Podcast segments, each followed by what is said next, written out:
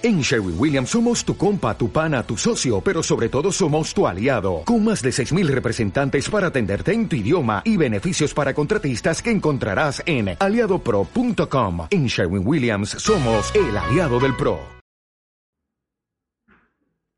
Un gran saludo, les doy la bienvenida a todos los que nos acompañan en esta ocasión a esta lectura de la obra de Daniel Burstein, Los Pensadores. En el encuentro anterior habíamos leído algo de la introducción, algo sobre la vida muy breve de Daniel Burstein y el primer capítulo.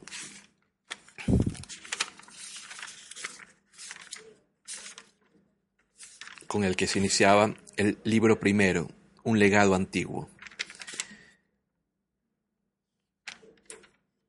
Asimismo, la primera parte, la senda de los profetas, una autoridad superior. Y nos habíamos detenido en el capítulo primero, de adivino a profeta, la obediencia de Moisés puesta a prueba. En este encuentro, en esta ocasión, nos ocuparemos del capítulo segundo, el Dios de la alianza, la fe de Isaías puesta a prueba.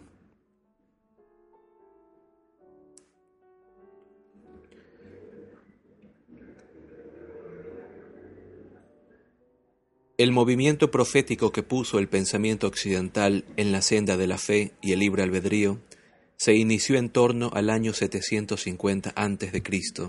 y duraría unos 500 años. No se limitó a imponer una serie de mandamientos, sino que constituyó un llamamiento a la fe.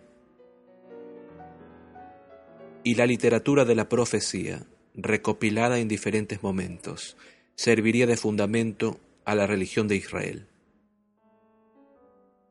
Los profetas hebreos poco tenían que ver con los primeros profetas, objeto de veneración, que habían vivido junto a los templos y asistían a los sacerdotes en sus ritos, ni con los profetas cortesanos de los santuarios reales, quienes predecían la victoria anhelada por su rey.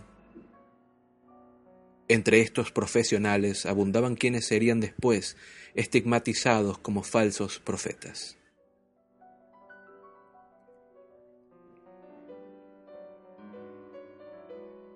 Los grandes profetas hebreos que abrieron nuevos caminos a la fe fueron una camada heterogénea. Podrían calificarse de aficionados.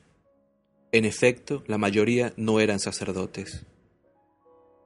Aunque sus afirmaciones no contaban con el sello auténtico de una profesión sagrada, cada uno de ellos había sentido la llamada de una forma peculiar, de modo que tenían su propia vocación, una llamada personal a hablar en nombre de Dios.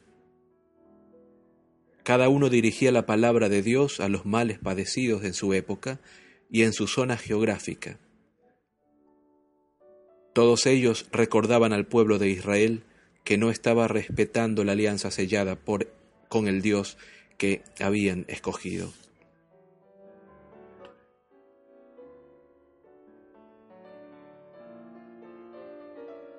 Las palabras del primero de esta estirpe de profetas hebreos, que se conservan por escrito, ya no se dirigen exclusivamente al rey, sino que quieren alcanzar una audiencia más amplia.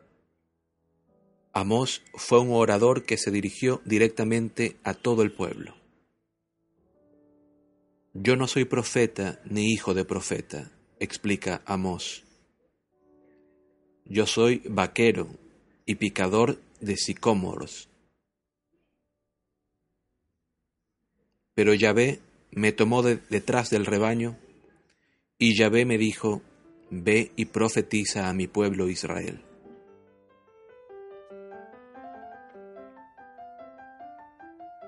Predicó en tiempos de prosperidad, cuando los adinerados vivían en el lujo y los pobres eran oprimidos y sangrados por los impuestos.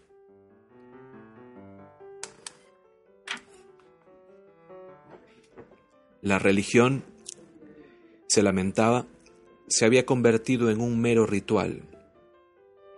abogó por la justicia social y la fe simple en Yahvé.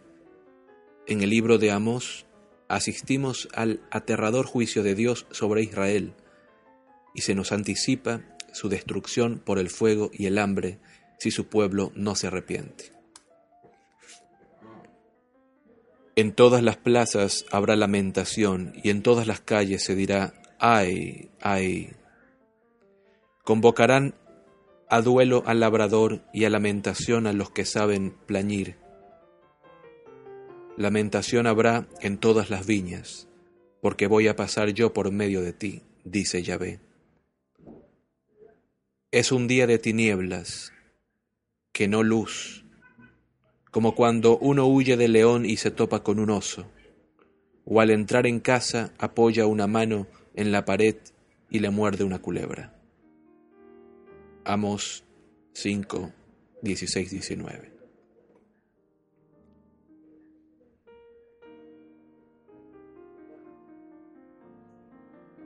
El pueblo de Israel tenía libertad para escoger su modo de proceder. Buscad el bien, no el mal, para que viváis, y que así sea como vosotros, y que así sea con vosotros, Yahvé Sebaot, tal como decís aborreced el mal, amad el bien, implantad el juicio en la puerta. Los profetas posteriores, cada uno a su manera, llevaron mensajes similares a los hombres de su tiempo.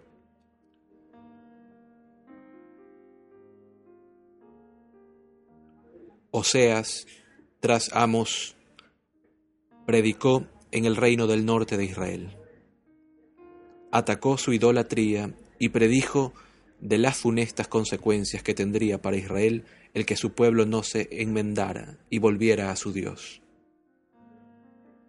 Esta lección profética se plasmó en la alegoría de su mujer infiel, Gomer, quien se prostituyó a imagen y semejanza del pueblo de Israel que se había vendido a los dioses de la fertilidad cananeos.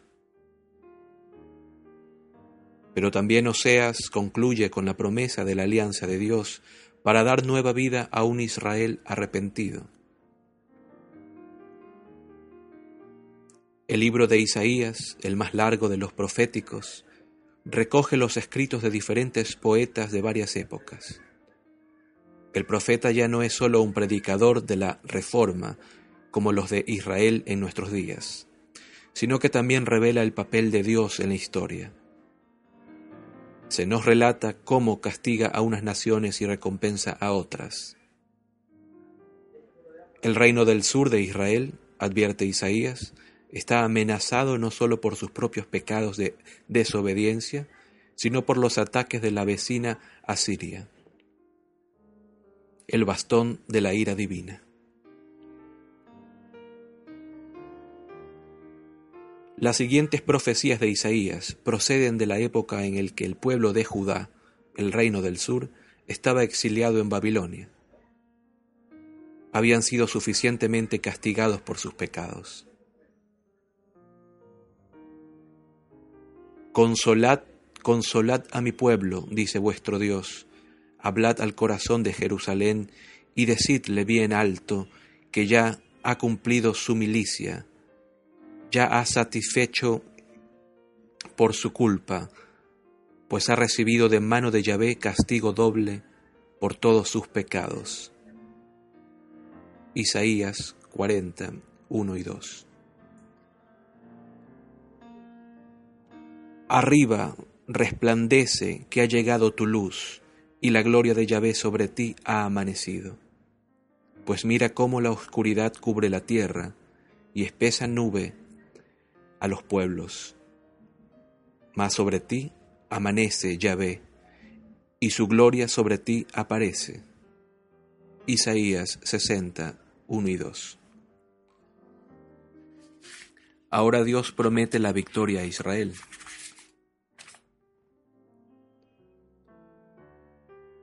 El lagar he pisado yo solo, de mi pueblo no hubo nadie conmigo. Los pisé con ira, los paté con furia, y salpicó su sangre mis vestidos, y toda mi vestimenta he manchado. Era el día de la venganza que tenía pensada, el año de mi desquite era llegado. Isaías 63, 3 y 4. Y anuncia una nueva creación. Pues he aquí que yo creo los cielos nuevos y tierra nueva, y no serán mentados los primeros ni vendrán a la memoria. Pues he aquí que yo voy a crear a Jerusalén regocijo y a su pueblo alegría. Isaías 65, 17, 18. De modo que el Dios de Isaías no es solo Dios de Israel, sino el de toda la historia. Los cielos son mi trono y la tierra el estrado de mis, de mis pies. Isaías 66, 1. Yo vengo a reunir a todas las naciones y lenguas. Vendrán y verán mi gloria. Isaías 66, 18. Las advertencias de Jeremías, finales del siglo VII y principios del VI antes de Cristo, de que Israel sería castigada por idolatría, tuvieron una confirmación dramática en la caída de Jerusalén ante el rey babilonio Nabucodonosor, la destrucción del templo y el éxodo a Babilonia del pueblo de Judá. Pero un cambio de corazón, según promete Dios, salvará al pueblo. He aquí que días vienen, oráculo de Yahvé, en que yo pactaré con la casa de Israel y con la casa de Judá una nueva alianza, no como la alianza que pacté con sus padres, cuando les tomé de la mano para sacarles de Egipto, que ellos rompieron mi alianza, sino que esta será la alianza que yo pacte con la casa de Israel, después de que aquellos días, oráculo de Yahvé, Pondré mi ley en su interior y sobre sus corazones la escribiré, y yo seré su Dios y ellos serán mi pueblo. Ya no tendrán que adoctrinar más el uno a su prójimo y el otro a su hermano, diciendo, Conoced a Yahvé, pues todos ellos me conocerán, del más chico al más grande. Jeremías 31, 33 y 34. El último de los grandes profetas, Ezequiel, deportado por los conquistadores, había llevado el mensaje de la fe en Yahvé y de la responsabilidad personal. La caída de Jerusalén en el año 587 a.C. y la destrucción del templo fueron debidos a la idolatría. La palabra de Yahvé me fue dirigida en estos términos. ¿Por qué andáis repitiendo este proverbio en la tierra de Israel? Los padres comieron el agraz y los dientes de los hijos sufren la dentera. Por mi vida, oráculo del Señor Yahvé, que no repetiréis más este proverbio en Israel. Mirad, todas las vidas son mías, la vida del Padre lo mismo que la del Hijo, mías son. El que peque es quien morirá. Ezequiel 18, 1 y 4.